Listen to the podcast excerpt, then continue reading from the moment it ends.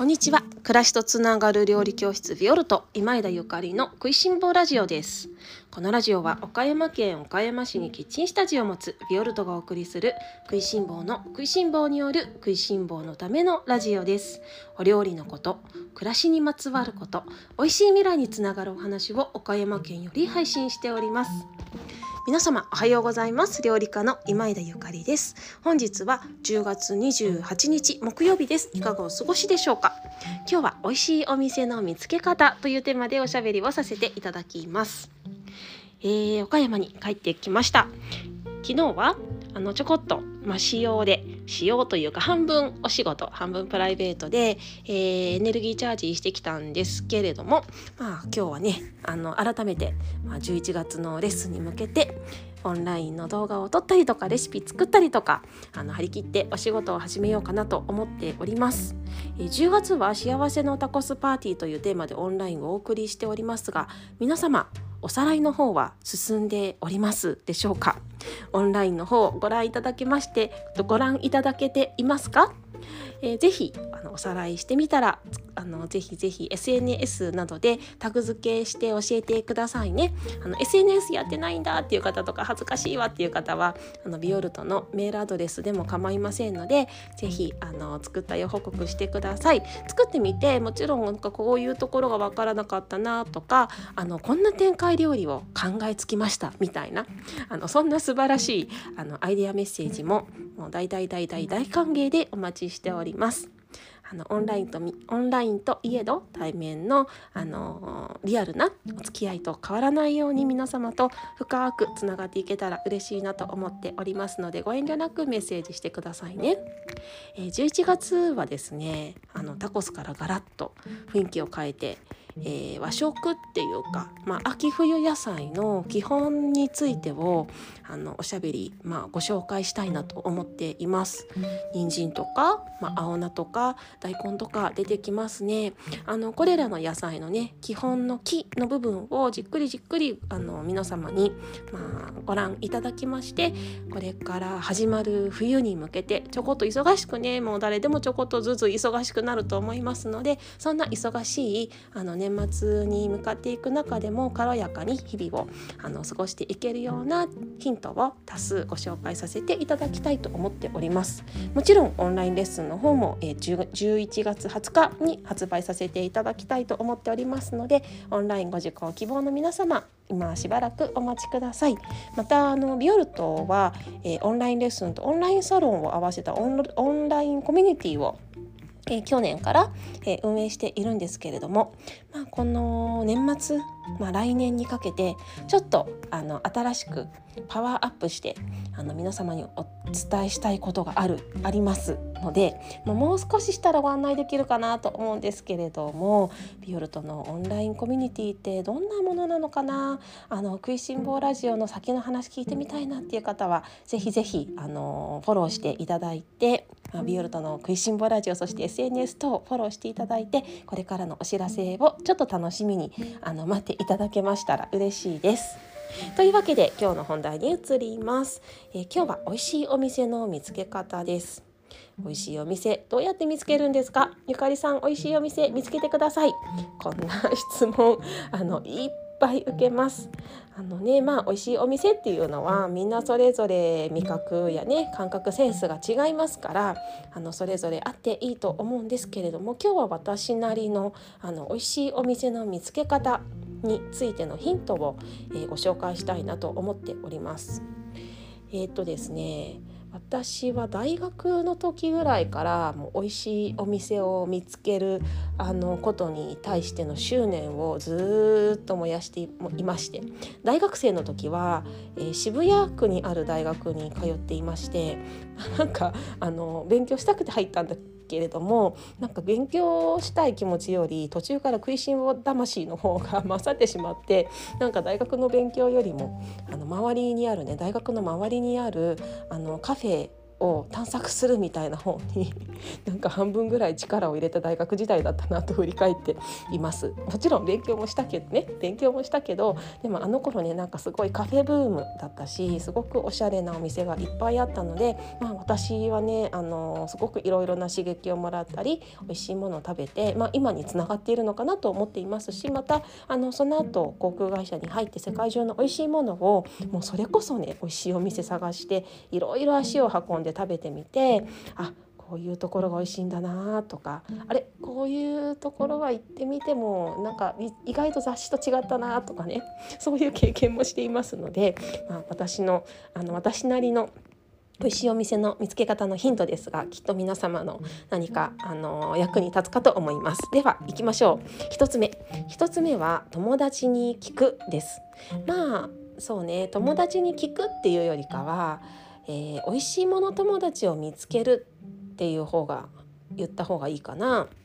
あの自分のねセンスに合った自分のセンスと似た似たものを持っている友達が周りにいると美味しいもの情報はあのお願いしなくても入ってきますね。大体ね友達とおしゃべりすることがね美味しいもの情報だし、まあ、お友達とお出かけしようかってなった時にねどこのお店に行くってなったりあのしますからね。お友達との会話の中で食べ物っていうのは、まあ、食いしん坊の方であってもなくても必ずする話題なんじゃないかなって思うんです。であのー、大事なことはね友達美味しい食いしん坊ら食いしん坊友達を作るっていうことは、まあ、もちろんね美味しいお店を見つける あのヒントの一つにはなるんだけれどもその前にその前に自分の好きなお店とか自分はこういうものが好きだっていうことを明確にしておかないとあの自分のセンスと似たような友達はできないっていうことを忘れないでいてほしいんですよね。自分の好きなものを明確に持っているとあの同じようなセンスな友達が集まってきてきっと美味しいお店を見つけるヒントは知らず知らずのうちに話題に上ってくるんじゃないかなと思います。あの私ねたまに嬉しいのは自分がインスタグラムなどでフォローしたあのそのアカウントがね大好きな友達と一緒だったとかそういうのはなんかすごいやっぱ友達だなと思ったりしますね。あ同じのが同じお店が好きなんだなとかやっぱここねいいって思うよねみたいなそれがなんか大好きな友達とたまたま一緒だったりするとなんかやっぱ友達だなってね 思ったりします。それだけがね友達だなじゃないですけどやっぱすごくセンスがねあの似てるんだなってなんか一人でこそっとね笑ったりとかしてますね。で2つ目ですね。2つ目は一気に実践的な あのヒントになるんですけれどもそのお店で提供されている飲み物をチェックするです。食べ物じゃないの。飲み物です。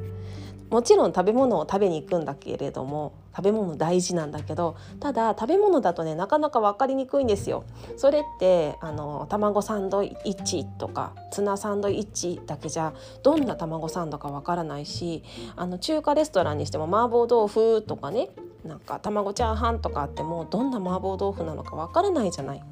でもその飲み物のねメニューですねドリンクリストを見るとそのお店のあの店主のままたは料理人の方のセンスっていうのが出ます。あのセンスのいい悪いじゃなくって自分のセンスと合うかどうかですね。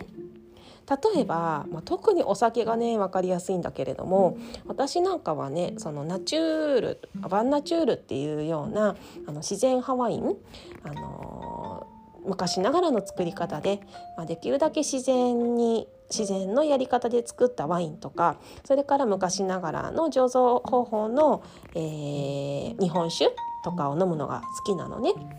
あの現代的なものじゃなくってでそういうお酒ってあのあるお店とないお店があるんですよ。まあ、ほとんどのお店がないのね。残念ながらほとんどの店がないんですよ。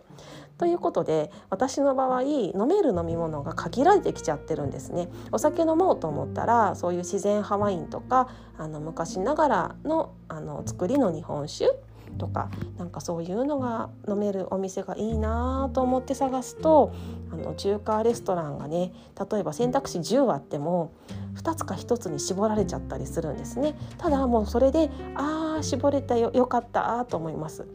あの10個のうちの、まあ、ここの1つか2つに絞れたのであじゃあここに行ってみようってなるとあやっぱりご飯も美味しい、まあ、美味しいっていうか私的にね私のセンスと合ってるっていうことが、まあ、多くありますね。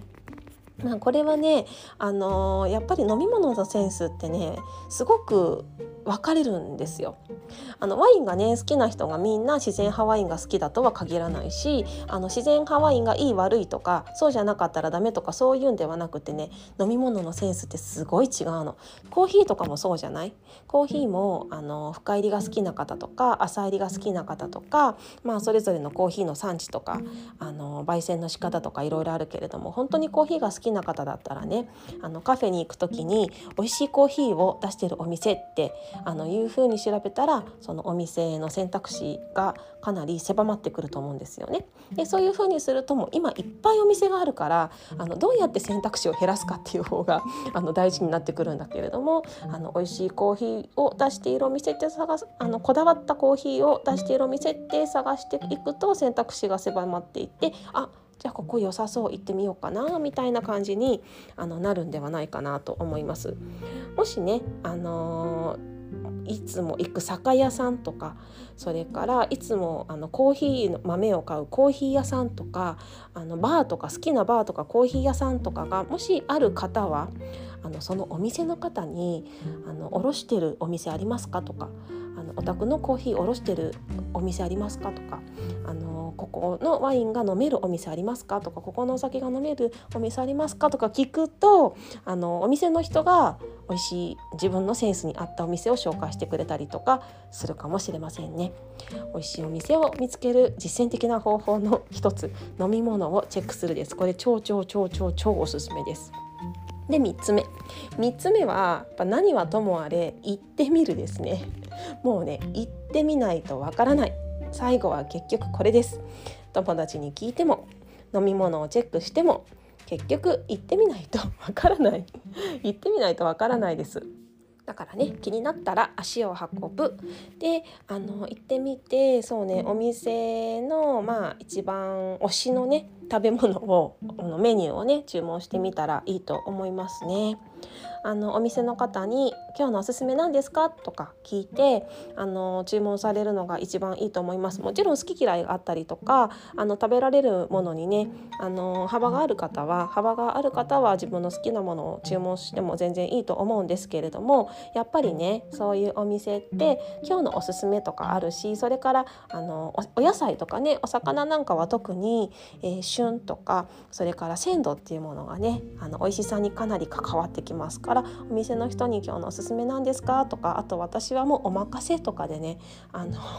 出してもらうのとかもよくねあのしますね。そうすると自分のあの好きなお店が見つかりやすいしあのお店の人ともね会話が弾むのでどんな気もお気持ちであのお料理作っていらっしゃるのかなとかどんな方なのかなとかお店の人のお人柄も見えてすごくすごく楽しいです。やっぱりあの作ってる人のことをあの知るっていうことも美味しいお店を見つけるためのあの第一歩だと思いますし、まあ、ちょっと喋るの苦手っていう方もねいらっしゃるかもしれないですけれどもでもあの一言二言ねあのご挨拶したりとかちょこちょこっと質問したりしてもねお店の人はそんな嫌なあの顔する人はいないと思いますよももし嫌な顔をする お店だったら行かなくていいと思います。というわけで というわけで今日は美味しいお店の見つけ方というテーマでおしゃべりをさせていただきました。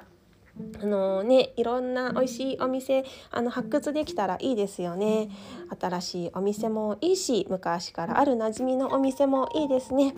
私もお気に入りのお店が、まあ、世界中にたくさんあるので、まあ、特にこの10年岡山に住んでいて岡山の美味しいお店もたくさんたくさんかなどうかなまああの美味しいお店知っています。自分の好きなお店がいっぱいあります。私のお気に入りのお店も、えー、オンラインサロンの方などでちょこちょこと皆様にご紹介していますので、えー、サロンメンバーの皆様お近くの方ぜひ行っていただきたいしまた県外の皆様も岡山にいらっしゃる時はぜひ試してみてください。さいね。それでは今日も美味しい一日をお過ごしください。暮らしとつながる料理教室ビオルト今枝ゆかりでした。